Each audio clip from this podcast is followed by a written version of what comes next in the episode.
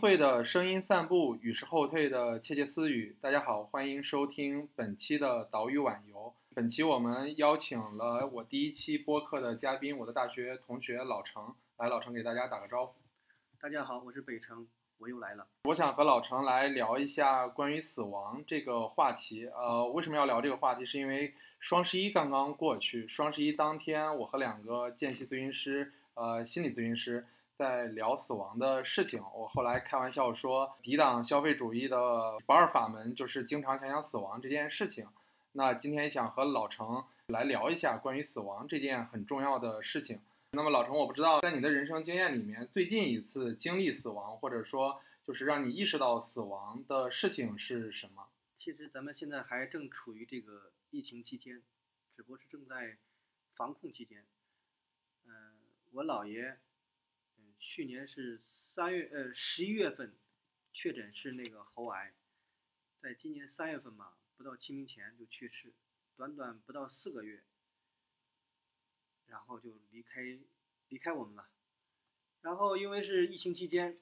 我在北京也没办法回去，当时说要隔离，而且隔离完之后已经赶不上我姥爷的那个葬礼，所以到现在回家，前日我回去。嗯，回到姥姥院子里边，我们吃饭。那个时候我就特别想跟姥姥说：“我说姥爷呢？他是不是去赶集了，或者是去去买菜了、买肉了？什么时候回来？”就感觉好像，因为我没有亲历那个葬礼，也没有亲亲历去抬棺或者捧着遗像，感受那个那个场景，所以我一直认为他还在。所以可能确实死亡时时时时刻刻在在在我们身边。包括昨天晚上我做梦，梦见我姥爷，姥爷说，他说你看看你姥姥吧，你姥姥好像最近 身体不好，所以我今天还想着我说给我妈妈打电话，我说确认一下，我说是否家里边，呃，是不是还还很好啊？这就是我的最近的一次。还有那天早上，我刚起床，我爸打电话给我，我爸说，嗯，志豪，他说你你你你你，跟你说个事儿，那个时候我的心里沉，我就知道啊，我说啊。你姥爷，我那个时候其实已经已已经哭了，就是我我没有我没有感觉，但是我发现哦，原来我哭了。我说爸是是是是是我姥爷吗？他说是我爸那我爸那边哭，我这边哭。就是当你因为确实我我跟我姥爷感情很深，我从小在我姥爷那儿过童年长大，包括我姥爷后来对我挺好，包括这个这个每年春节暑假，包括那个小学，我基本上。都是在那儿度过的，所以长期跟这样一个老人这样生活，他的记忆可能是占据了你的童年。他突然离去，你感觉你的童年好像缺了什么。所以这个时候，我会时常去想我姥爷之前怎么做的，而且我感觉我姥爷不是说突然老的，就是从小在我就是包括现在，我姥爷就是就是那样子，他好像没有年轻过一样。一生下来他就是老头儿啊！我想起了那个以前那个，他一生下来就是他就是你姥爷。对他一生下来就就是我姥爷。之前读一个诗人叫海桑，他写他写一个诗，爷爷，他生下来就是我爷爷。嗯，确实是。对，生下来就是个老头儿。是啊，我我一出生他他就很老，所以在我记忆里他他没有什么青年呃壮年，对，就是个老头儿。所以对我来说也是，从我从小开始，我就我就记得我姥爷拿了个假牙在漱漱嘴，到现在我记得还还特别清晰。所以这个时候，我觉得我姥爷好像一直这么老。他从六十，他从五十到八十，我姥爷今年活了应该是八十一吧，八十二。所以他三十年，我好像感觉他没有变化。一直是我在长大，我姥爷说在变老，但是我感觉好像一直这么老一样。就像我经常读的文学书一样，好像就是一个梦境一样。突然有一天说这个人不再有一天开门，进入进入夜晚或者进入梦境。我觉得好像确实生活里边缺了一样什么东西一样，但是上次我回去，生活一样照旧。嗯，我们该吃饭吃饭，该喝酒喝酒，该言欢言欢，只是这个人少了，只是少了一个人围坐在这个桌子旁，但生活一样一样在继续。所以那个时候我说，生活真残酷。当时在疫情期间，我写了一篇东西叫。叫残酷如春天。我说什么意思啊？就是，呃，冬天的时候枯枝败叶，小老鼠啊、鸡啊、猪啊，什么老鼠都草丛里边儿嗯都去世了，谁也不知道。嗯，但是，一到春天，生机勃勃的时候，嫩叶就露出来，都露出来。啊然后那个时候你感觉哎呀欣欣向荣，一一切向好，其实是吗？那个时候死亡的味道反而开始冒出来，对，是吧？掩那个时候反而是掩盖不住那种死去的味道。为什么我们夏天、春天的那种闻见那种味道，嗯是吧？那种腐烂味道，因为那个时候才是你在看见死亡、经历嗯死亡，冬天只是在掩盖死亡。嗯嗯所以我说，我说我姥爷一下子好像就像出个远门一样，我现在还还还还觉得他他他在。我突然想起我之前读了一本书，嗯是倪萍写的《姥姥语录》。嗯当时那个姥姥跟他那个倪萍跟他姥姥关系非常好，嗯然后从小照顾他，然后说很多话，包括那个倪萍呃生活里边说的很多话也是他姥姥说的，什么啊读书使人俊，啊，啊白岩松说你一定要把这本书写出去，一定要把姥姥这个这个这个这人写出来，嗯然后出书。后来确实出这个书了，但是我记得里边有一个场景，他写个细节，嗯就是他姥姥去世的时候，倪萍没有选择回去。啊他说为什么不选择回去？他说我怕面对我姥姥，嗯他说我也不想面对我姥姥那种去世的这种感觉。嗯他说他说别人可能都不懂，嗯可能别人都不理解，嗯就觉得啊，你你你你倪萍不孝啊，你作为一个名人，你现在是吧？你你你你你反而不回家了？他说嗯不是的，他说我可以跟我姥姥在另一个场景，在另一个层面上，我去跟她相会。可能所有人都反对我，但是我觉得，他说我姥姥懂我。嗯其实那个时候，当时我爸还有我大舅、我妈，当时说他志恒，他说要不然你回来吧。嗯他说因为啥吧？因为他说那个，嗯、因为你是属于属于长外孙，嗯呃，理应说捧遗像的是我。啊那个时候其实我在想，如果我回去的话，我怎么去捧这个遗像？我怎么去准备这个遗像？我怎么去准备我的情绪？嗯嗯，你刚才用了一个词特别有意思，要准备，对，准备。是是为了进入一个仪式，就是它不是一个自然状态的流露，它必须要进入到那个仪式里面，用符合那个仪式的方式来完成这一套流程。，对，因为我是嗯远在家乡的北京这个地方，嗯我再去想象一场葬礼是怎么举行的，嗯，是吧？咱们都是长期在外边上学，嗯是吧？很少进入家务事，是吧？因为咱们平时都是顶多他病了，咱们看看。嗯但是你参与过几次葬礼？嗯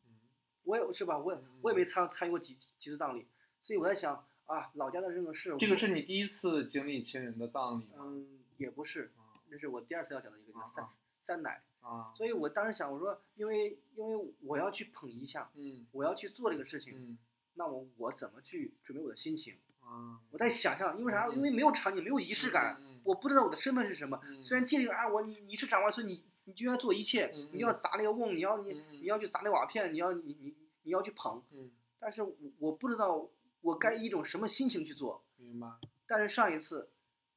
前一阵子我回老家，我三姑病了，嗯我爸说你三姑病了，是那个是那个是那个食道癌嗯，查出来了，你回去到时候你姥爷是咽喉。对啊咽喉啊，然后说食说食道癌，你你回去看一下。我说行，那回去看一下吧。然后当时还没见面儿，然后就就就想着哦，我三姑病了，嗯在想。然后我三姑一下车，就是一下车看见我的时候，她的泪已经掉下来了。那个时候我说哇，啊原来就是你丝毫不用去准备什么，嗯因为那个时候情景已经到那儿了，是吧？她是你的三姑，你不用去说。就像我刚才说的，他生下来就是你的姥爷，嗯，他生下来就是你的三姑，你们是有血缘关系的，嗯你还需要去准准备什么？不需要准备。嗯那个时候我已经哽咽了，我说三姑嗯，我确实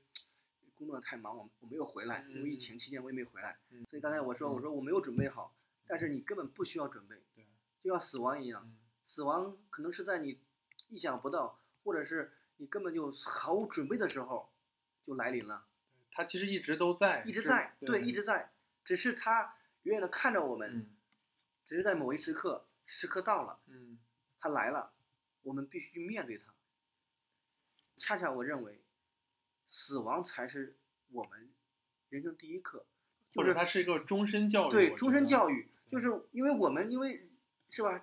人不断的生活，有人离开，有人死亡，是是吧？这个这个这个学习是是需要去进行的行。所以我觉得在这件事情上，嗯。我觉得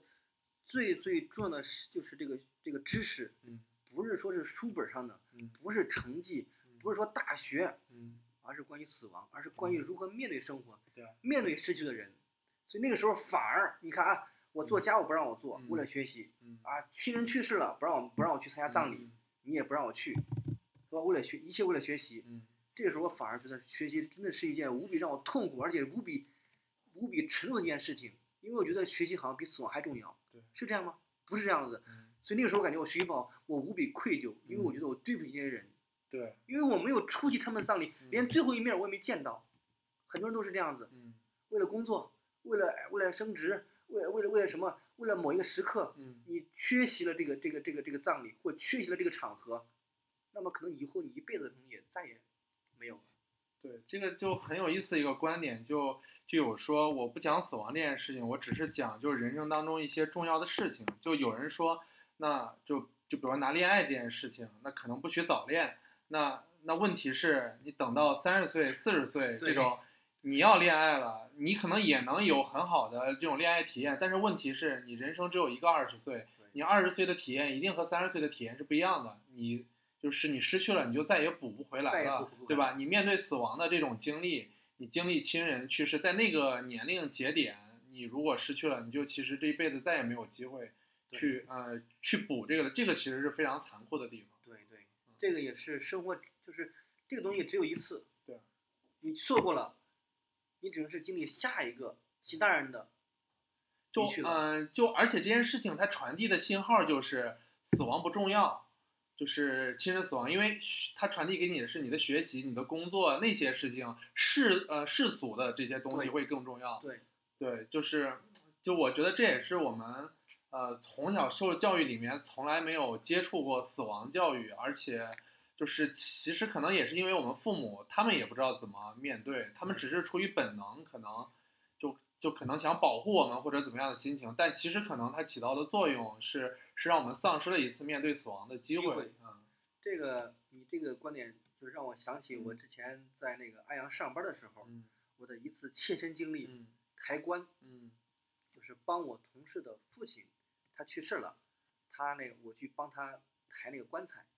其实不是棺材，是抬尸体啊啊。他父亲后来当时也是患患得癌症吧，嗯嗯然后我们当时跟同事还一块儿去了一次，在那个病病房里，那个老头是慈眉善目，特别好。然后后来过了几天就去世了。那当时同事问我，他说，那个因为在城市里嘛，不像老家那种那种什么下葬什么的，在城市里边儿他是在殡仪馆里边火化对啊，当时需要就是从那个存放那个尸体的那个那个冷柜冷柜里边抽出来，嗯当时需要一个就是把尸体抬到那个担架上。啊。然后从担架上呃抬到那个殡仪馆那个场馆里边儿。这些都是要亲人朋友来做，就是他不会有专业人员来帮你做这件事情。不会不会啊这个其实你也提了一点，啊这个是呃这个也是我同事后来一个女嗯同事说的，嗯坐车上说的。嗯她说你看，她说咱现在也不像老家了，老家吧，你看还有这什么什么侄子啊、侄女啊、儿子啊，嗯这么嗯这是这种这种亲戚，嗯五福嘛。嗯现在你说在这个城市里边儿，是吧？这种关系都是同事关系、朋友关系，嗯就是帮你打理这个事情，已经不是你的亲戚了。嗯而是同事，帮你帮你爹守灵的人，帮你父亲守灵的人，不是说你的堂堂哥堂弟嗯，表哥表弟，嗯不是了，已经是你的同事。嗯这个关系转换，我当时一听，这确实，他说你看，他说他说我他说我们只有一个女儿，嗯，他说以后你看我们我们死了，他说怎么办呢？这不全得靠朋友，全得靠甚同事至吗？这甚至可能被商业化，可能都是完全的陌生人，就可能会发展到那一步。可能就是可能嗯甚至可能还有哭丧，有边有有吧，请的什么商业人士去帮你哭，帮你什么。嗯那个时候我觉得，嗯，好像确实是，嗯，好像是，以后可能送我们走的人可能不是说亲人了，嗯，可能是同事，可能是朋友，再发展到下一步，有可能是机器人，就连人都不是了。这也是可能你最后讲的，你就是科技啊，对，可能现在讲可能像可能可能感觉像一个像一个笑话，嗯但是确实是真实发生在我们生活当中。对，我继续讲那个抬棺，嗯当时说嗯说小程，他说那那你一块儿去吧，他说帮我们帮帮忙，他找到我时候，其实我真的没有多想，我就说，嗯嗯，我见过他父亲，嗯，是个很好的老头儿，嗯说挺好的，然后那那那我就帮他抬呗。当时我们一块儿，因为那天是毕，呃，就是出出殡那天，嗯嗯我们当时一共同事是六个人，里边就我最年轻，我当然也没想那么多，过去抬了。我就记得那次啊，就是殡仪馆工作人员打开那个冷柜，嗯一股冷气出来，嗯什么气味呢？我特别想形容一下，就是一股海一股臭海鲜味儿，啊，明白一是，比如说我不知道是不是像带鱼的味道或对者是什么，带鱼、嗯死虾，嗯就尤其那种虾仁味道。嗯我不知道你去有没有去过那个菜市场买那个嗯虾仁儿，嗯嗯一打开虾仁儿，那种扑面而来那种那种浓重的海鲜味儿，尤其是不是在，尤其是在内陆地区，嗯还吃那个虾仁儿，嗯嗯就就是你喝汤的时候可能没感觉，但是你打开的时候，那个那个那个虾味儿，那个虾仁味儿特别重。当时打开之后，我们都下意识的就去捂了捂鼻子，嗯嗯然后同然后一个同事提议说，咱们抽根烟吧，嗯嗯然后散烟。嗯，我其实不抽烟，那个时候我也我也点上一支，就是为了嗯压一压那个味道。嗯当时我是抬到之后嘛，有六个人，分别是抬头部、中嗯部跟跟那个跟那个脚。那脚这个是有人教吗？没有人教要抬哪几个部位啊，没有人教。他那个因为啥？因为这个这个不像婚礼有嗯有人主事儿，因为这是葬礼，嗯所以也就是殡殡仪馆，殡仪嗯。馆就写挽写挽联那儿，嗯妈嗯。一写，就是他们工作人员就是把尸体拉出来，你们抬一下，抬到架子上，然后把那个架子的这个车放在那个那个那个送到那个火葬场那个车上嗯。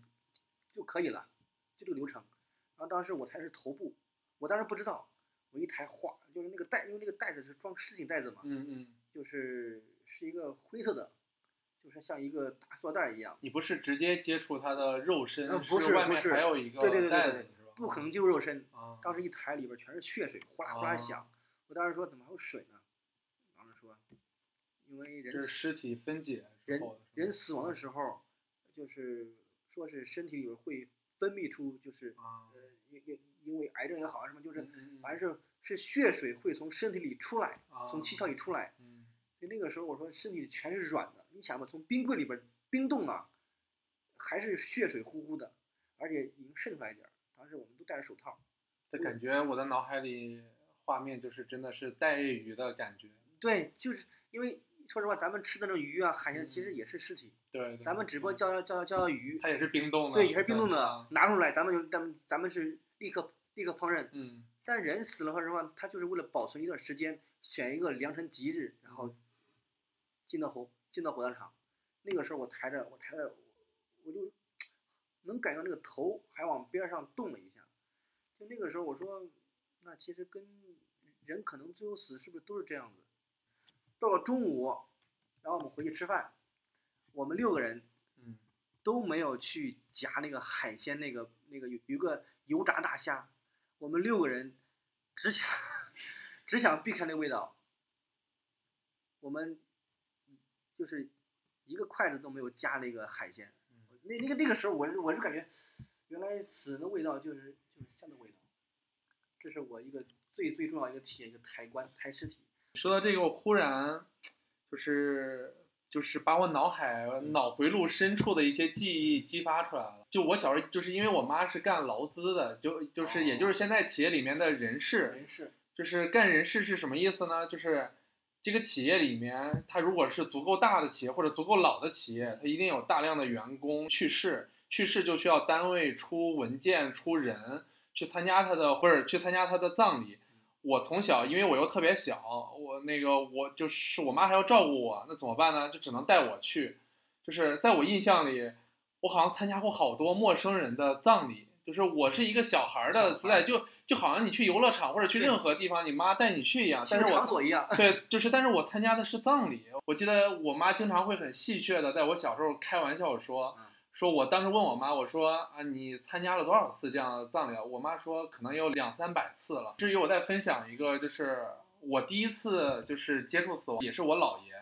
就但是呢，我姥爷比较特殊的地方是，可能我不像你一样，你跟你姥爷跟他在一起生活是非常有感情的。我在我姥爷的葬礼上没有流一滴眼泪，甚至没有悲伤。后来甚至在葬礼之后，我跟我妈会夜聊，我就跟我妈很坦诚的说，我说在我姥爷的葬礼上，我说我没有流眼泪，就是呃，我我跟我妈解释为什么，我说因为在我的记忆里面，我姥爷从小呃就是从我小就是小时候从我有记忆开始，他就已经口齿不清楚，因为他脑中风就已经卧床了。大概可能有十年这样的经历，我跟他一直就是没有具体的这种情感交流。他其实对于我来讲，他就是一个陌生人，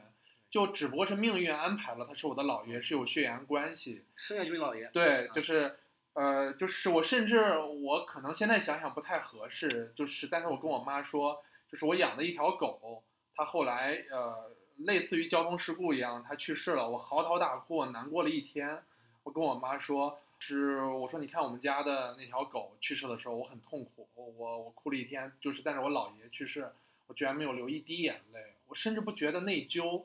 是因为我觉得是一个自然的情感的流露。因为悲伤这个事情你无法外加，你就是你就是你说我应该这样悲伤，你逼自己，你就是你又不是个演员，对就对吧？我真实的反应我就是不会难过，就是还好的是我妈没有怪我，她很能理解我，她反过来她就会。呃，我觉得我妈这点还挺了不起的，她会跟我爷爷奶奶去沟通，说你看这个事情，就是还是意思是，就是大家没事的时候，就还是要经常走动，去去对去交流，对吧？你看这个，要不然跟陌生人去是一样，这样对，这个是我印象挺就是挺深的。我姥爷去世带给我的冲击，甚至我上大学之后，就是但是我隐隐的会有一点不安，我会觉得毕竟是我一个亲人，他去世，我居然没有一点难。过我这样做对不对？我是不是有毛病？我对局外人，对我就后来上大学，我读到加缪的局外人，他妈妈那个主人公他妈妈去世，他像一个外人一样经历这一切。我当时读到那点的时候，我我有非常强烈的这种共鸣。我觉得啊，我原来我不是一个异类，我不是一个有病的人，就是这个世界上真的有人经历亲人的去世的时候，是可以有一个旁观者的身份去看。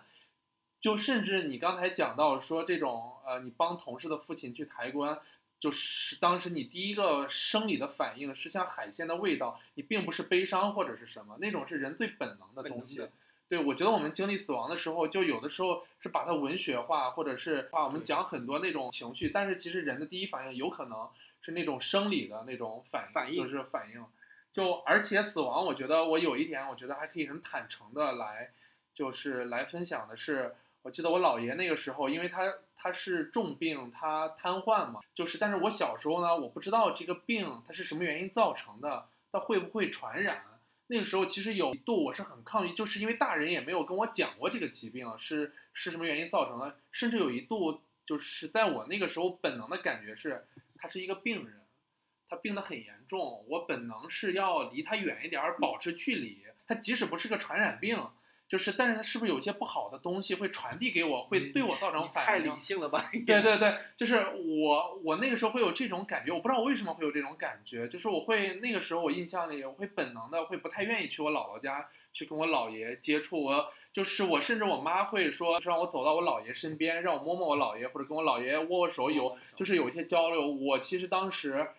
我很排斥我，我甚至洗完就是我接触完之后，我要去卫生间去洗手，去做这个仪式化的东西。就是他是我一个亲人，但是我那个时候小，我不知道这个是一个什么问题。我记得在我长大之后，就是坐公交的时候，你离一个老人很近的时候，我会突然意识到，就是老年人身上有一股那种特殊的味道，那种味道让我反感。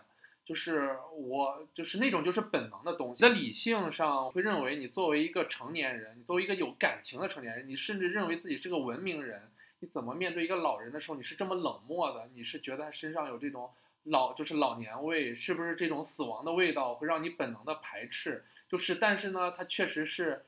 是第一个给你的这种反应。你对你后面的那些啊，我应该是个文明人，我应该尊老什么的，这些是文明。去压抑你、教化你给你的东西，我觉得这点是给我，就呃就很深的这种啊这种关于死亡的一些感受。我想再说一个，就是我工作期间，然后是我三奶去世，回去之后我记得特别清楚，我跟我爸那天是葬礼前一天，然后跟我爸回来，然后回老家，我爸开着车，就我们俩开车回去，然后回去之后，当时下午吧，下午当时当时三四点。因为我爸他也是进城，大概是一九八八年进城嘛，然后回老家只是逢年过节回去，平时跟老家人，他堂哥堂弟啊，其实交流也很少。我跟着我爸，那个时候其实我在想，到底是是是一种什么心态去参加？因为就像你刚才讲的老爷一样，我跟他没感情，嗯嗯是吧？我只在回来参加，我是吧？名义上是是葬礼，就感觉嗯，只是个活动一样，是吧嗯？只是礼，呃，是一个悲伤的活动。对，悲伤的活动，我只是礼节上我应该回来，是吧？但是我也可以找托词，我可以不回来，但是毕竟我回来，那我就好好参加一次呗。然后我爸在前面走，我在后边跟着。那个时候感觉我还是个小辈儿，我还是个子辈儿。我我感觉我爸走路都有点不正常，嗯嗯就有点那种叫啥顺拐了，真的。我我就是是这个时候我在那跟，我想笑着嘛，就是因为我感觉我爸在紧张，啊他紧张不是说面对那三奶去世那种悲伤的紧张，而是他怎么面对他的堂哥、嗯堂姐、堂弟，这表哥表弟那种那种感觉。因为我爸是在市里上班嘛，嗯嗯市里工作十来年，甚至将近二三十年了，嗯已经与家里边这个农村生活已经格格不入了。嗯嗯他本身也也也不喜欢农村，嗯嗯是吧？一辈子也也就是想从农村出去。嗯现在他终于出来出来了，现在回去只是参加一个仪式。嗯所以这时候你看我爸，他好像也在准备，然后就感觉走路，因为因为我因为大概因为下车嘛就能看见他们，嗯嗯大概五百米左右，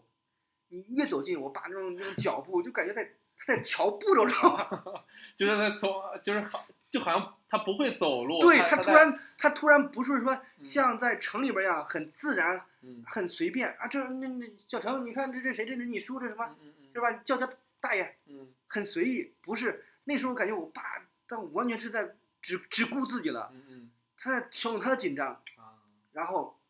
见了面寒暄嘛，那种哥弟啊什么的。嗯嗯大概过了十分钟，我感觉我爸终于自然了嗯状态。嗯那个时候我爸就是就是已经很少在顾及我了，嗯嗯因为因那个时候我发现，嗯，原来我爸也离开农村好多年了，啊我爸也离开他他那个环境好多年了。他也需要准备，他以什么样的身份来参加这一场活动？对他也在，确实是那那那个时候发现，哦，原来父辈跟我一样，嗯嗯他也没有准备好。对，那天我爸就是上车之后走了嘛，说人家要求什么吃个吃个晚饭什么，就是因为过事儿嘛，完了嗯就是大锅菜。嗯我爸说走吧，咱也别吃了。那个时候我回来开车，我爸就说他小时候跟三奶什么的关系，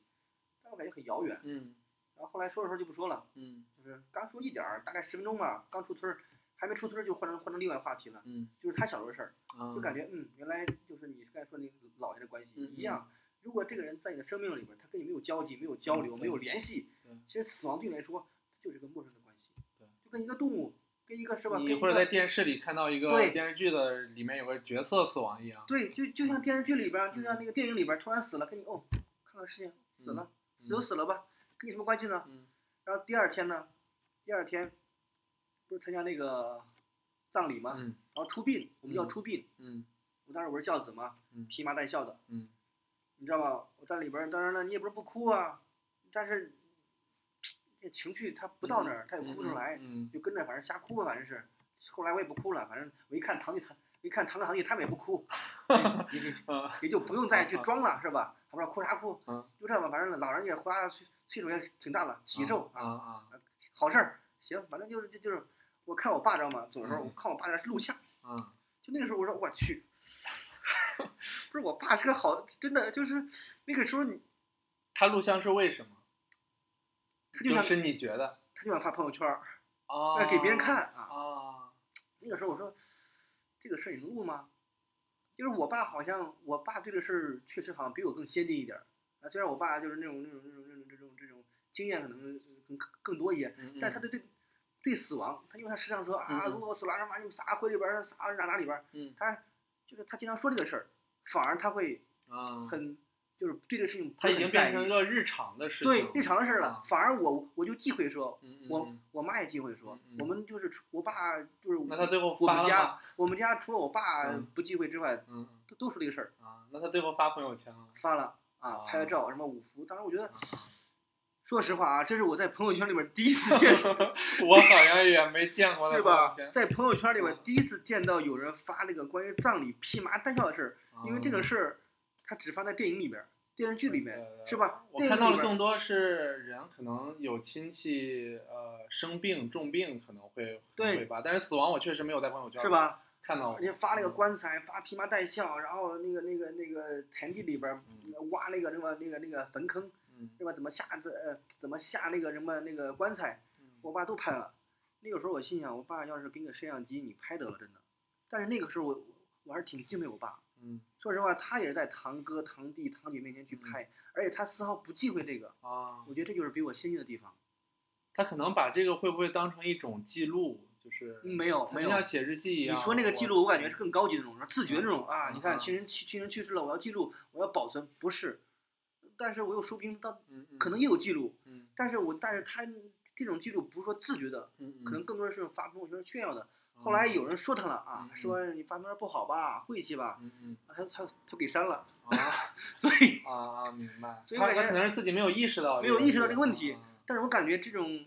没有意识的反而是一种更先进的意识，嗯是吧？因为我觉得我就在记录，就像电影一样，就像这不是就像日记一样，就像生活一样，就像吃饭一样嗯。今天人死了，我就拍一下怎么了？是不是就像今天下雪一样，有人去拍故宫了，是不是嗯？可能就是个日日常事件。就但是不太一样的是啊，这个我觉得有，就是我隐约感觉到这是一个很深的话题，就是嗯，嗯，就朋就是朋友圈，它毕竟是一个，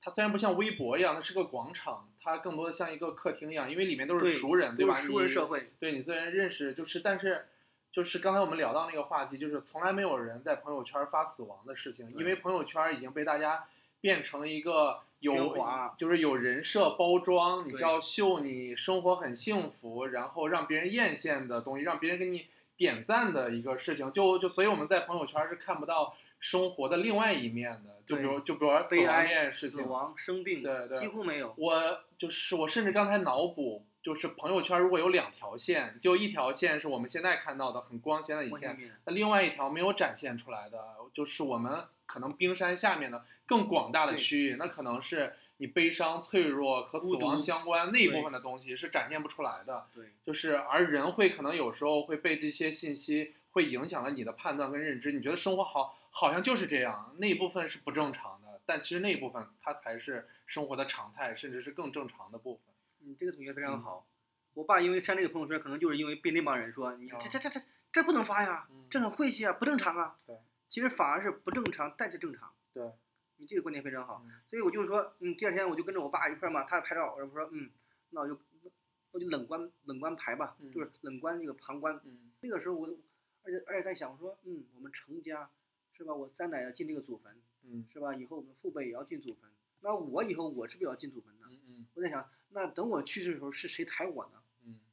就那个时候我还想，知道吗？嗯，可能可能可能可能过了几十年之后，我们可能也不需要说是火呃是吧土葬了，嗯也不需要抬棺材了，嗯可能换一种另一种形式。但是那个时候，就就像上一次咱们讲那个安阳那个那个抬棺了，嗯嗯谁给你抬棺呢？嗯。谁送你走呢？对，这是一个我觉得就是进入到下一个很重要的话题了。刚才我们讲的是我们的亲人，就是我呃是我们经历的死亡。那对那现在我觉得我们可以就是来聊一聊关于我们自己，就是未来如就是关于死亡这件事情，它不再是关于我们亲人，对，它而是关于我们自己。就是我不知道呃，就是在这几年或者是呃在你的人生经历里面。你有没有一些时刻，你在很认真的或者意识到自己就是关于死亡这件事情？我这个说实话还真的倒没有，但是就是因为这次这次疫情，嗯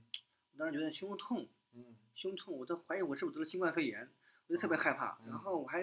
一直还咳嗽，嗯，后来发现那阵是因为吃火锅、吃烧烤吃的，好吧因，为因为家也不出去嘛，嗯整天嗯吃的那种什么那种那种比较比较那种油腻的东西嗯，反而让我那种那种不是很好。后来真的等一阵儿，确实疫情好像也不太严重了，嗯因为那阵儿你也知道，大家都不愿意去医院，嗯，谁去医院呢？是吧？特别害怕。对，我那没没办法了，我确实疼，我说那我去医院得看看去，我就去了那个那个一一家医院，然后全副武装也是，但是问我怎么回事啊？我说胸痛，我说那你查片子吧，一嗯查，原来有一块那个是肺部有个结节，啊，可能是因为长期的郁闷呢、抑郁啊，嗯可能是那种不舒心造成的。嗯他就说你半年后再查吧，嗯正好这这是半年嘛，嗯然后查也也没什么问题。嗯嗯但是那个时候我在想，他问，我当时问他，我说那个，我问医生，我说这个这个这个东西，嗯，严不严重？他说这是良性的。嗯我说那是啥良性的？就是良性的话就他说就不会转成恶性的。嗯呃，嗯就不是他他说就是目前就是好的，嗯没问题，不用管它。嗯嗯我说那那啥管它？他说转成恶性的。啊，我说恶性是什么呀？他说恶性就是癌瘤。啊，我天！我那一刻我说哦，原来原来就是你可能身体里可能一直存在这种癌细胞，可能一直存在这种这种这种这种细这种，你是与你是与它共存的，对不是说他突然长到你身上了，对就像从天而降一样，不是。对，死就是其实有一个就是表达方式，说死就是死亡不是一瞬间的事，它每时每刻你都在死亡，你身体里的细胞不停的在死，有新的出来，你其实每时每刻都在经历死亡。所以我认为这个话题就是说，不是说我们突然某一天哪一天呃，就是或者啊呃二零二三五年呃降临，不是，嗯，而是你每天都在与之打交道。对对就这个时候我说，嗯，那么那么，尤其是尤尤其现在，我在想，我说，嗯，你不知道明年会什么样子，你也不知道明年会不会那个哪个亲人去去世，因为你也没想到姥爷会是吧？姥爷说那时候医生说，大概四五年吧，一嗯是吧？一两年也可以。我们总是幻想着好的一方面啊，可能是我们十年后，我们二十年后我们才会怎么怎么。所以我觉得我们这个就是面对这个死亡这个问题，嗯不是说逃避，不是说是只想考的一面，而是我们必须去面对它，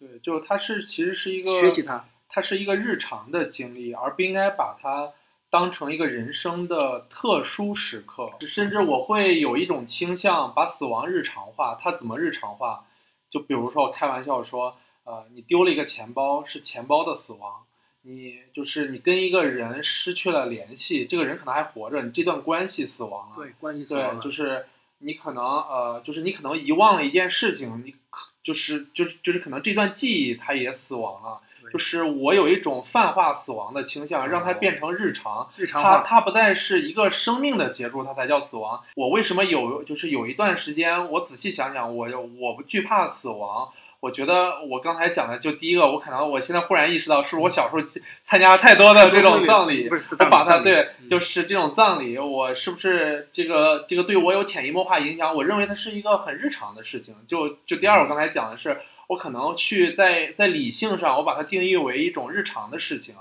它不在它就是死亡不代表生命的结束，而是关系你丢失一个东西，这种东西都算死亡。对，这个是可能消亡死就是消解死亡的一种方式。另外一个，我呃我消解死亡的方式是我看了一本那个科普书。讲天体物理的，就讲就是讲在宇宙的深处，人能探索到的宇宙深处那些物质跟人体的这种物质，就是百分之好像八十多都是一样的。我忽然在那一刻意识到啊，在遥远的星空的那边，可能几十亿光年之外，它里面的物质的含量跟我的身体居然有百分之八十的物质是一样的。我忽然在那一刻，我被安慰到了。我觉得它一点都不遥远，它就是它可能我就是宇宙中的一部分。我可能如假如说有就是有一天，对，就可能有一天我死亡了，我的尸体分解了，它又重回宇宙，变成这个宇宙的一部分。它可能又会以某种方式，机缘巧合的方式，它又汇聚成了一个新的生命。它不一定是人，它也可能是一个动物，或者是它一个植物，或者是一个微生物，什么？它它甚至可能是一个岩石，它它不是个生命了。但是我的生命可能以这种方式，它继续的再往下延展下去了。我就我就是我可能我理解我就是我不太畏惧死亡。我想想可可能会有这几个原因，就是但是呢。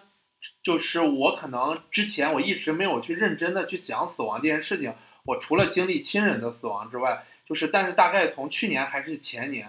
我开始就是认真的去想自己会死亡这件事情，也是我不知道是不是因为加班的原因，就是下班之后，就比如说十点十一点，你从公司下班，然后打车回家，你很疲倦了，然后你瘫坐在这个汽车的后座。这个车厢内是黑的，外面可能有一点路灯。那个时候你恍惚着看着路外的呃这些景色在划过，那个时候你就在想，我如果有一天我不在这个世界上了，就是假如说我的父母也不在了，那谁还会记得我？然后我自己的房产、我的书，然后我的社交账号，那这些谁就是谁还跟他会发生关系？那它是不是就变成数字世界，或者是这个现实生活？呃，就是我甚至会想一些很奇怪的问题，就是，就呃，就比如说我的房子，我如果没有亲人了，我的父母也都不在了，那我忽然有一天死了，那这个房子怎么处置？是国家把它收了，还是我如果死的很突然，我没有立遗嘱什么的，那这个房子怎么解决？那就不用操心了你。对啊，对啊，是这个问题，就是就是，但是我在想这个事情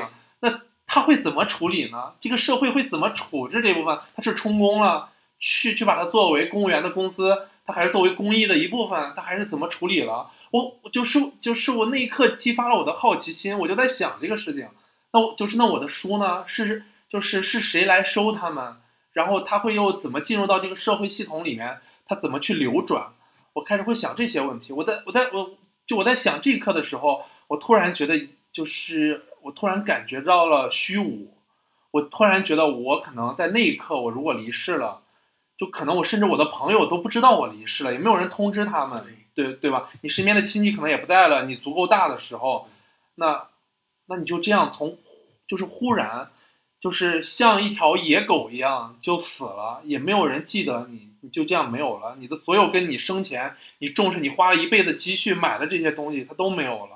你就会它也跟你也再也没有关系了。你就会想，那意义在哪儿呢？你为什么要花了一辈子去做这些事情？我。对对，我我就突我突然在那一刻我在想，我就是我没想清楚，就是，但是我忽然意识到它可能会真实的存在。我就是我觉得这个焦虑也可能是在于，就是就比如说我没有结婚，我可能也没有小孩儿，我甚至我如果结婚了，我如果不要小孩儿，那这都是真实我要面对的问题，甚至是我觉得前两年我可能还看了一个日本的电视台做的一个纪录片儿，就是讲电视台这一堆人去一个老年人的家庭。就是去这个老奶奶的家里去去采访她。当时她已经行动不便了，她一个人生活，她的老伴儿也去世了。当时电视台就是已经就是就是已经采访结束了，问你还有没有什么心愿，我们可以帮助你的。这个老奶奶说，就是你们能不能帮助我去阳台，说我想看看月亮，说我已经好久没有看到月亮。我当时看到这儿的时候，我很纳闷儿啊，我说就是他就在你家，你去阳台为什么不行？我忽然意识到说。他行动非常不便，因为他走路他已经不能正常行了，他要靠一个类似于小孩学步的那种东西一样，他要推着一步一步移。他从卧室可能走到阳台，他可能要花几个小时的时间，是一个非常繁重的体力活儿。他没事儿，他可能根本不会去。他甚至就是电视台的人去采访的时候，他身上也是有很浓重的那种臭味，那种臭味就是长期不洗澡造成的。那不是他不想洗澡，那是他他自己一个人，他要走到浴室，他要放水，他要给自己清洁，他无法完成。他自己一个人，他可能孩子也不在，或者是，呃，就是他可能还就是他的孩子也不能经常来，那他怎么解决这个问题？他如果有钱，那可能还有商业服务；他如果没有钱，他怎么解决这个问题？我当时看到那一刻，我特别难受，我就觉得，就是一个人去阳台看看月亮这件事情，它变成一个奢侈的东西，这个好像跟我们想的不一样，就是因为因为人在年轻的时候，你根本想不对你年富力强，你还能赚钱，你甚至工资在越来越高的时候，你根本不会想那些事情，你你又觉得你老年应该是啊是是像欧洲的老就是老年人一样去到处旅游，去坐在一个呃干净的街道，有很美的风景，去品尝很美好的食物，就是就就去享受人生。但是人生它还有另外一面，就是它还有很残酷的那一面，那些是就是以前你接触不到的，就是因为商业社会它为了让你消费，它一定会给你营造一些很美好的，好的你通过消费你就能解决的。对，那就是那是因为日本它是一个很残酷的，就是它有本书叫《老后破产》，它讲的是什么呢？就是就是就是就是以前的老一辈，他可能靠他的退休金、养老金，他就能过一个还体面的生活啊。但是随着通货膨胀，或者是呃，就是社会老年人越来越多，你的老年的你这种养老金已经不足以让你过一个体面生活的时候，你如果只有这一个单一的收入，尤其是你的老伴儿去世了，因为你两个老人就有两份收入，你可能还好。你如果一旦有一个老伴儿去世了，你只有一份收入的时候，你加上你的身体有病，你可能有很多花销，你就无法支撑你过一个体面生活的时候，那个那个时候如果物价在高涨，你其实就陷入一个老后破产的那种困境里面。那你怎么办？我就是我就呃就我甚至跟一个朋友聊天的时候，他很天真的说啊，我从来没想过这些问题。我觉得我老年应该是个很快乐的，我是就是是我朋友都在身边，我可以很怎么怎么样。我就问他，我说你从来没有想过，我说万一就是你没有那么有钱，你没有办法过一个体面的生活，你这个社会的这个就是这个保障体系没有那么完善的时候，你怎么去应对？就是我，所以在那一刻，我突然意识到，这不是一个，就是你到老年你才要去想去面对的事情。你在你呃青壮年的时候，你就是要准备的问题。我对我，所以我在我今年生日之前，我买了我人生第一份重疾险。对我，甚至是我看国家在准备推行第六险，那个第六险就是，就是你老了，你还没有生病，但是你生活需要照顾的时候，你需要支付一定的钱，那这部分也要纳入保险，就就通过商业的方式提供这种服务来照顾你，那这也是需要就是来提供的一种保障。我突然意识到，就是而这个国家，这个年轻的国家讲新中国，他可能他意识到这个人会面临这个问题，他不只是。你住院的那一步，你需要医疗；你还没住院的时候，你的生活，就是你也需要有人来照顾你行动不便的时候。我觉得这个是对我就是触动还挺大的。这一两年，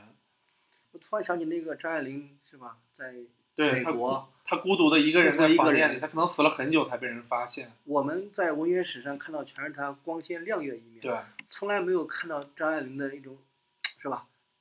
很老。是吧？可能那个时候可能是满身那个老人斑状态，没有，而且是孤苦伶仃的死在了美国，是吧？这个时候你发现原来文学可能跟现实这种生活是是是不一样的状态，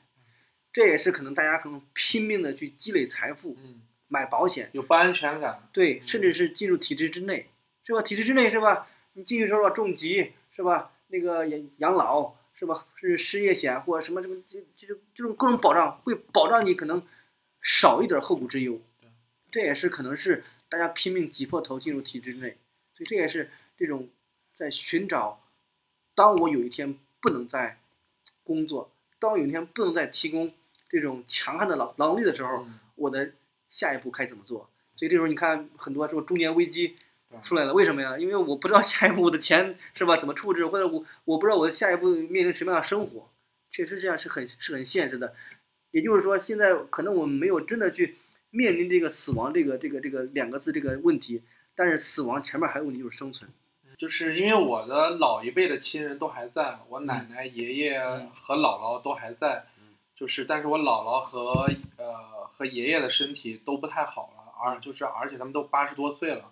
我其实，在在我的概念里，他们可能未来三啊三到五年，可能我会真实的面临就比较频繁的这种亲人这种去世。我其实现在每年过年回就是就是回家，我开始有强烈的这种呃就是这种见一面少一面的这种感觉。我其实我觉得我可能人生在世，他们在世，我能跟他相处的时间是屈指可数的，我都甚至都能精确的计算出来。就比如说。我还能，他们的寿命就还有五年，那我每年大概回家几次？我就是我每次跟他在一起多长时间？这其实都可以算出来的。这是一件很残酷的事情，它像一个倒计时一样，就是你小时候跟他在一起的时候，你觉得未来是无限的，对，你从来不会想。但但是现在进入到人生的另外一个时刻了，你就是你会怀着我见一面少。这个让我想起，前两天我跟我妹夫的一个交流了，嗯，呃，因为之前，嗯，我我我妹还有妹夫。一块儿回家，啊，我跟我爸有有了一次争吵，嗯，我特别生气，因为我感觉我这么大了，我父亲还在管着我，还在控制着我，当时特别生气，我就是当时其实一种情绪的一种一种一种抒发吧，嗯，后来在回路上，我就跟我妹夫跟交流，他就说，他说，他说我也不评判，我也不说，嗯，他说我只分享我跟我父亲的这种关系，但是我父亲就是相比较就是。你爸其实其实都都是一个爸现在，是吧？都是因为妹夫嘛，都也是爸。他说，他说，他说你像他说我那个我那个亲爸，他说他相比较你就你爸的话啊，相比可能是能力可能稍微弱一些，而且生病多一些，他现在就是可能很多事情他管管不了了，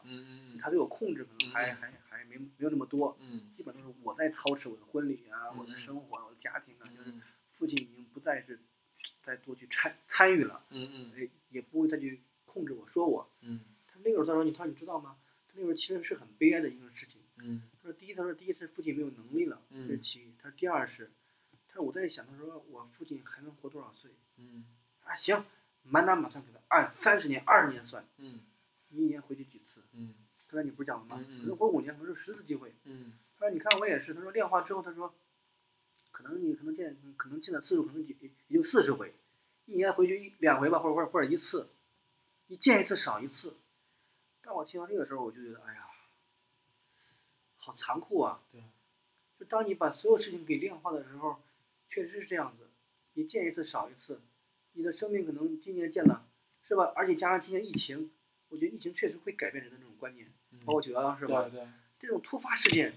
它是它完全是一种不在你你的掌控之中，突然可能面临一个大的一个危机，嗯一场疫情，一场战争，甚至一一次恐怖的一一次袭击，你就失去亲人了，是吧？嗯所以我觉得我们在重新面对这个正常秩序生活的时候，我们就按照我们的理理想化生活，可能就二十次，嗯那你还跟你父亲急什么急啊？那你下一次可能就十九次了，下次十八次了。他说反而我会我会很心平气和的看着我父亲，跟我父亲交流，我不再去跟他对抗。我就感觉那个死亡就是面对死亡，让就是就是反而让人柔软了下来。，对就这个关系开始和解，因为我面向的是一个更大的，对是一个事情，所有的矛盾争吵，都不算什么。对，在面向那些更大的东西的时候，它都变得，它不再有那个，它就是它不再能引起你的愤怒。明天可能世界世界末日了，对那咱们俩干嘛在那儿？对是吧？咱们还还在打架吗？争吵吗？还在因为车的事情咱们在争执吗？对，就是在这个面前，发现一切事情都都变得轻了起来。有时候，哎呦，不去想了，做自己事儿吧。但是你会发现，我现在上班就这种感觉，嗯一天过得非常快。嗯我周一过完了，周二过，周二过完到了周四，我发现，哎，我是怎么过的？好像生活里边一成不变。嗯所以我就我说，嗯，这个假期，这个寒假或者这个暑假，我一定要给自己去，就是就是让让让自己嗯，更多去体验这种生活，去去旅游啊，去去体验，去丰富起对，去丰富，去对，去丰富起来。嗯因为我不知道我下一刻会面面对什么，嗯。我觉得这是我最大一个一个一个一个感受。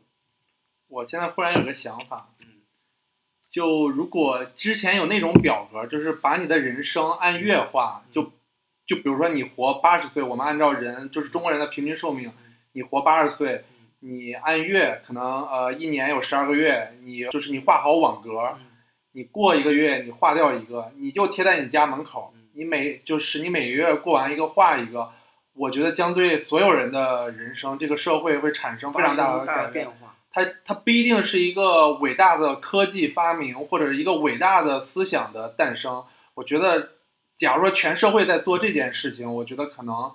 对，就是对整个社会的影响就会不一样，不一样。对吧？你就是你每天所有社会人都会想到，我有一天我会死的。嗯嗯当时我爸当时说了一句：“他说你看你快不行了，你看也不说离主的事儿。啊”当时我一听，嗯，我感情我感性上是抗拒的，嗯，因为你好像你说离主，好像你在说要要分财产对分就分财产或者或者或者你要死一样。嗯他说不是啊，他说不是这个意思，他说以后他说家里还有多少钱，因为我我姥姥她也她也不识字儿，嗯嗯家里多少钱，骗别人多少钱，别人欠多少钱，家人怎么分，我这个地房产怎么分，你是不是应该是吧，在你清醒的时候对说一下这事儿？但我姥爷自始至终没有没有说对。最后临死之前，我听我妈说的，嗯给我给我我妈给我姥爷笔完了写，已经写已经写不下了，嗯而且是睁着眼睛，特别想说话，特别想说话，已经说不出来了。嗯嗯我想可能是有些遗言吧，嗯有些话想说出来，就捶着木板，嗯就捶着那个房板，嗯那个床板捶捶捶，想说话，想表达。呃，女儿，呃，大儿子，这个二儿子、三儿子，还有小女儿，嗯五个孩子都在床边，嗯但是最后一句话没说出来，最后咽气了。那个时候就是我感觉，假如是我，是吧？你你幻想一下，是吧？我，就是你说到遗嘱这个问题啊，我特别有感慨。我从去年开始，我开始想，我每年，就是我之前几年，大概可能连着三年四年，我每年在春节的那天晚上，就大年三十到初一的那天晚上，我不知道为什么，我这几年我都会把自己关在屋里，我可能也不看，我我可能以前还看个电影或者是什么，我现在也不看了，我可能就会自己待一会儿，就是那种，就是新年大家都是很快乐的那种情绪。我那一刻就是有那种我，他可能不是悲伤，也不是孤独，我就不知道那种就是心情低落的那种感觉，我就想沉浸在那种感觉里一会儿。我呃，就是这两年，我忽然觉得说，我是不是每年应该哦，对，呃，那时个时候我会每年写一篇总结，就是我过去的一年，我未来的一年，我想做点什么，我过去一年都做了什么？对我就是我呃，对，那当然不是工作总结，是我个人的人生的总结，呃，就是然后我就在想，那是不是我改变一下，我以后不写这个总结了，我写个遗嘱，就是我每年写一次遗嘱。就是向死而生，就是我当成我如果有一天我万一我不在了，那我我就想我明年我如果不在了，那我今年我会写什么？就呃就像很多很事务性的东西，就是你的房子，就是你的社交账号、你的财产、你的书、你的所有的东西，就是你的亲朋好友，你怎么跟他交代？你需要梳理这些东西。梳理完之后，你会知道谁是你生命中真正重要的，你到底在意什么？我觉得这是非常有必要的。呃，遗嘱我在我看来就是财产如何划分，那只是一部分，对，那只是很世俗的东西，他他不要给身边的人增加一些负担，就是就是矛盾，因为你没处理好这个东西，引发这个不好的，这就就呃就这种问题。那另外一个，它更多的是面向自己，它让你看清楚什么对你最重要。我呃就是我觉得现在每天人就是就是过年的时候大家都很开心，然后说啊明年一定会更好。我其实好多年前我就在想。就是那个指针过了十二，它真的有区别吗？它没有区别，它跟它跟任何一个秒针走过一个时间节点都没有任何区别。这个意义是人造的，对吧？这个时间节点一过去，就是大家感觉就进入新年了，就一切都是新的，就有了希望。就但其实没有，对吧？你如果有希望了，你每时每刻它都是新的，它它不存在一个固定的时间节点，你觉得是新的，就是就是所有人在那一刻。我甚至，我前两年会觉得，就是新年是所有人的皇帝的新衣，所有人都不愿意承认，都觉得我那一刻一过啊，我又迎接了新的一年，我所有的东西都会变好，或者怎么怎么样，就在过。而我会反着，我会反着想，我觉得它是很普通的。你的底色是悲剧啊！对啊，我深层的我真的是觉得，就是，但是我觉得钱钟书说的那个是我的人生观，就是我远处是悲观的，但是近处我是乐观的。就是这种，我觉得能过好人生。我，所以我就是我给自己写的是，我今年我就在想，在过年的时候，我可能会冷静下来，我真的去写封遗嘱，我会仔细想我这些东西我怎么处理。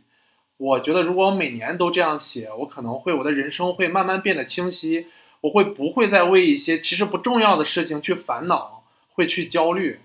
我觉得这是一个很好的方法。对，嗯，是。就尤其是我刚才其实很想问的就是。就比如说你姥爷，他知道他，他人生可能就剩最后几个月、半年的时间，那有没有人跟他去认真的讨论过这半年怎么过？他还有没有未完成的心愿？没有，就是这些东西怎么解决？这个也就是所谓的这种缓和医疗或者是什么？就是因为我们就是发展太快了，就是中国人可能也避讳去谈这些东西。就就你这些东西怎么处理？是我就是我们这代人，我觉得应该去认真去想啊，对吧？当时我记得问我问我妈，我说：“那我姥爷怎么办啊？”就是我姥爷是非常非常乐观的，嗯，其实也是非常胆小的。他就感觉我身体这么好，我这八十多年了，我一次大病没得过，我身体特特别好，检查了也确实也是，除了喉咙这块，身体其他指标都正常，嗯嗯，很难得。但是你恰恰就得了，他还很懊恼，为什么为什么我得了那个那个。这个这个这个，就是得癌症，癌症。嗯，第一是他现在还没有，就是他还不觉得自己得这个癌症。嗯，这个是其一。第二什么呀？他觉得我只要通过这个医疗手段，嗯，我就一定会好。他就从来没有想过会怎么样，会会会会死或者会去世，没想过。所以他也给这个子女们想成就是。造成这种印印象，我还想多活几年，我还想再活几年，但是我感觉在这最里面最清醒就是我爸，嗯，确实就是我爸，赶紧趁他清醒的时候，让他立遗嘱，说说家里边事儿，因为他有子女多，三个儿子，房产这处理不当可能会造成亲戚的一些纠纷，纠纷，对，所以当我姥爷真正去世的时候，家里确实，我记得我妈说啊，我妈说，嗯，你大舅、你三进，哎，分头说呀，你看你，你也不可能说也不交代，也不说嗯让我儿子怎么当啊，嗯什么什么什么什么，就那个时候反而好像确实问题留给了你对对，问题留给别人，所以这个时候我就突然想起，我那时候从安阳嗯。开车回家的时候，我自己开车，嗯。我有几次我眼神儿，我我我我我我开着开着我特别累，特别困，嗯。我一恍惚，那那一瞬间，嗯。你知道吗？我就一下一下给醒了，嗯但是那一瞬间，可能就让我与对事故与死神擦肩而过对。我想想都后怕，知道吗？你说你能不能歇一会儿，或者你能不能停一会儿？你要如果真的说实话，那个时候你打滚打盹了，蒙下去，那就是事故，车速很快啊对，是吧？高速上，所以这个时候其实真的离你不远。对，人就是一口气嘛。甚至我现在就每天早上醒，你仔细想，就是就是你每次睡觉的状态，其实最接近死亡嘛，对吧？嗯，就是你躺这儿，就是就是你如果醒不过来，那不就是死亡吗？就是就是你其实每天都在经历死亡，就是因为你永远不知道你第二天你还能不能醒来，就是没有人知道，就只就只不过它变成一种惯性，你第二天正常起来，你去去工作去干嘛干嘛，就是我们认为永远都都是这样，就就包括你刚才说的癌症这个事情，嗯。就为什么他会恐惧不知所措，是因为他对癌症不了解。我之前看了一个呃讲癌症的一个科普片儿吧，他讲为什么现在就是癌症这么高发，就除了一些呃常规的说法，说这个空气污染啊或者这样那样会造成，但是更重要的原因是因为人的寿命变长了，就是就是以就是以前古代人并不是吃的更健康或者怎么怎么样，哦。是是因为他们三十岁五十岁就死了，这个对就还没机会得癌症呢，啊是因为人现在活到七十岁八十岁，这个这个人这个物种它本身设计就不是活这么长的。你一旦活了那么长，你身体里本来就有癌细胞，而不是说你身体没细就是癌细胞，你就是你一直有，因为癌细胞是这种就就就这种分裂，它出现了错误，它它它变成了就就这种快就是快速的不停的分裂，对，就是那这种错误就是概率问题，对吧？你就是你活的年纪越大，就是你这个就是你细胞分裂出错的概率也就越大。这这个是一个，这它变成一个常态。很多人会认为癌症是个运气不好的事儿，就是啊，为什么是我？是个运气不好。对对对，为什么是我对啊？就是，但是你如果了解人得癌症是必然的，就是你可能甚至人群里三分之一甚至一半的人，你当你活到八十岁的时候，你可能人群里面有一半人都会得癌症，就是你可能就不会那么恐惧了，它会变成一个呃，就变成像高血压、糖尿病这样的病一样，它它其实可能并不比癌症可怕，就是就是癌症它被妖魔化了，它现在已经通过药物或者各种技术手段，它已经能稳定了。就是你得了癌症，你也可以还有不错生活质量的，能再活个二三十年，这已经不成问题了。就是它已经变成一个像高血压、糖尿病这样的一种疾病了，就是没有必要恐惧。就是你得，你看李开复他也得癌症了，就是他通过治疗各种，他最后已经就是变成一种正常状态，他还能活，这已经他对他与癌症共舞，对他他已经变成这样了。同体。嗯对你就是当你了解了是就是什么是癌症，为什么会得癌症之后，你就没有那么害怕了。我看完这点儿之后，我就把这个纪录片儿我分享给了我爸妈，我希望他们也知道，这个就是人要不断的学习，你去你去学习死亡，你去学习疾病死，亡对吧？你这些不知道的时候，你就会会恐惧，你会你会不知所措。这个就像很多老人一样，对吧？就是我们的父母亲人，他如果得了就是某种绝症，要花费巨资，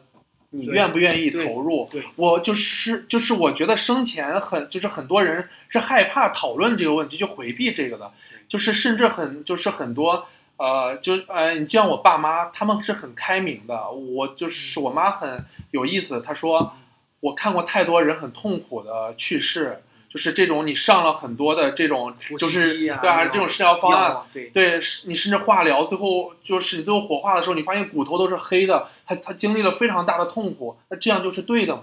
就我为什么不能去拒绝治疗，去对去去选择一种更体面的死法？我一定要用很就是很现代医疗，是不是认为我们现代人会认为这个死亡它就是一个问题，它需要被解决？他没有接受死亡，他认为它是一个问题，我花钱，我用医疗手段，我就能得到解决。这个本质上他没有接受死亡，他认为死亡它就是一个问题，它就是一个程序的 bug。那我通过重新的方法，我能不能解决它？我认为这不是接受死亡。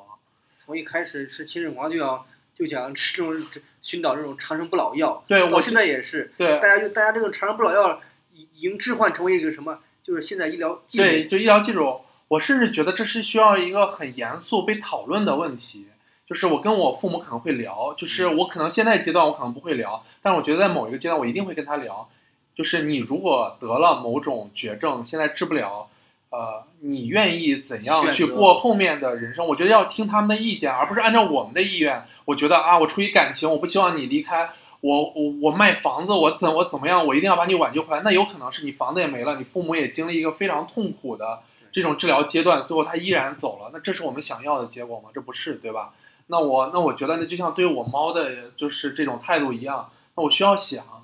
那我需要怎么样？你很你很你很多时候你是为了满足自己的情感需求，对就是我想变成一个我是有感情的人，我被别人评价我是一个有感情的人，我去挽留你，对对对，我出于我挽留，那但是这个对于它真的好吗？我觉得这没有被充分讨论。就是猫更极端的一点是，它不能说话，它不能表达意愿。那这种情况下，你怎么处理它？就是我觉得这需要被认真的思考。这一点啊，其实在我姥爷这个治病的时候，嗯当时就说，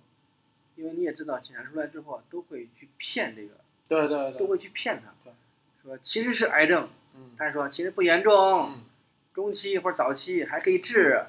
因为啥？因为你也知道很多病人是吓死的，对吧？对一说啊，我靠，我靠，这个不行，这个东西是吧？对癌症，好家伙，这玩意儿那还怎么治啊？很多病确实也是，是吧？包括看这个心理学书也是，很多病其实先由心理上引起，最后产生生理上的不适。但是这个事情让我姥爷已经意识到，当时我当时我妈问医生，说那怎么办？医生说这个事情必须跟他实话实说，因为他已经是晚期了，他有权他有权利知道他的那个什么那个那个那个结果。当时后来行，问问他吧，说现在是现在是晚期了，两个方案你选。最后我最最后确实是我姥爷选择不做手术，嗯确实是你像我爸这这全部意见都不一样。他说我我我我就要说话，虽然说话已经包括问我啊什么志航怎么样，已经声音很微弱了，但是他还是想，就像你说的保留我最后的尊严。对我不想最后死的时候我没有声音，我最后烧出来最后有有有个铁管，对我想保留我完整的身体声带。对，因为有人认为尊严高于生命本身，就是但是从子女他可能认为生命更重要，对对吧？这发生冲突的时候，嗯你怎么解决这个问题？就是我觉得我们中国人或者是我们老一辈人，是我们太多是过在一个很含糊、没有边界规则的里面，就这样过，我们不谈去避免，但是真的发生了，你必须要去面对的时候，你一定会做抉择。那为什么我们就不能仔细的去在生前去把这些事情讨论清楚？我觉得即使它会看起来很冰冷，是显得很理性，是不能接受的，但就是但是我觉得还是要去呃去想这个问题，就是但是同时我觉得还是有一点，呃是需要清醒的意识到的，就是我在看我最近在看那个有一个心理学大师叫欧文亚龙，他写了一本叫《直视骄阳》，因为他把死亡比就是比作太阳是不能直视的，就是但是我们还要直视骄阳。他有一个老师，就是也是一个很著名的心理学大师，就即使是心理学大师，在生命的晚期，他依然会对死亡恐惧，他需要欧文亚龙，就是作为他的学生，会会去安慰他。会去跟他类似于做心理治疗一样，去帮他做咨询，去克服死亡。那我觉得，就呃，就我们不能陷入到另外一种圈层，就就我们认为呢，我们理性很充分的讨论了这个死亡会被解决，它不会被解决的，它依然会在。就是就像这种心理学大师，他一辈子就是干这个的，他甚至帮助很多人去克服死亡，但是在他死亡的那一刻，他依然会恐惧。那我们要接受人的无能跟脆弱，就是。就是有一天，就即使像大师，他他死的时候，他依然会恐惧，那怎么办，对吧？那我们都是平常人，那我们也能接受自己就是脆呃就是脆弱弱小，会面对死亡恐惧的一面，就更别说我们的亲人，他可能在我们看来，他还没有我们更有对对死亡有认知，认知。对，那那他们在在脆弱的时候，在面对死亡很无助的时候，那我们应该更多的是有一些宽容去理解。就嗯、呃就另外一个我印象特别深的关于死亡的事情，我忽然想到的是苏格拉底的死亡啊，就是有一本书好像是菲多，嗯。是他就讲他整本书也没多少字，就讲苏格拉底行刑前一天跟他的学生的聊天儿。他讲什么正义啊，什么乱七八糟那些我都不记得了，我就记得他为什么不恐惧死亡。他他认为死后是一个，他会上，就是类似于天堂一样的地方，会跟诸神或者是什么有更多的智者会在一起。交流他就是他，所以是怀着那种，他甚至有一种去赴死的那种，像赴一个宴席一样的那种东西，去喝毒药，去去死。我当时看到这儿特别震撼。我当时想起，我突然想起我的那种是一次经验，你说眼前一黑，就我上高一的时候，当时我们下下晚习，学校里边有个小餐馆，嗯是一个大棚，然后我们在这儿吃，因为因为下晚习嘛，嗯这个这个吃完之后还得赶紧回宿舍，嗯因为宿舍时间是定的嘛，是嗯嗯比如十点关灯，呃，就就那个六点四十才下晚自习过去了，吃一碗馄饨，我记得记得特别清楚，是一碗馄饨，我当时吃了一口，因为因为赶紧它又热嘛，又想赶紧吃完，还想赶紧回去，一口就感觉好像是因为辣椒多还是怎么回事，反正是正好糊着我喉咙，有种要窒息的感觉。吐也吐不出来，吸也吸不进去，我就感觉，我眼睛真的是眼前一黑。我当时还没有座位，我是端着吃的，嗯那个时候我都差点要就是前后倒了，但是突然好像有股气儿啊出来了。啊！哇，那是就是濒临死亡的体验。对，那个那个时候我说哇，我说以后我吃饭我再也不这样了。而且而且那时候我想什么？我想的不是说，也是啊，想的不是说我这个怎么死，而是我操别人怎么笑话我，因为一碗馄饨死了，我就 一 这是个笑话。这个笑话是吧？噎死了是吧？这是吧？你你因为你吃馄饨最后被噎死了，嗯这种死法我说我不能接受，我说我说别人怎么看我？嗯太丢人了吧！这种死法，真的死就是想过 n n 种啊，当然可能也没也没有实际去想过，但是确实死亡是一种意外，是吧？癌症或者什么，在我们看来，因为我们不接受就是一种意外，但是你但凡接受了，它就不是意外，它就是必然，不是偶然，所以死是必然，是吧？死不是偶然。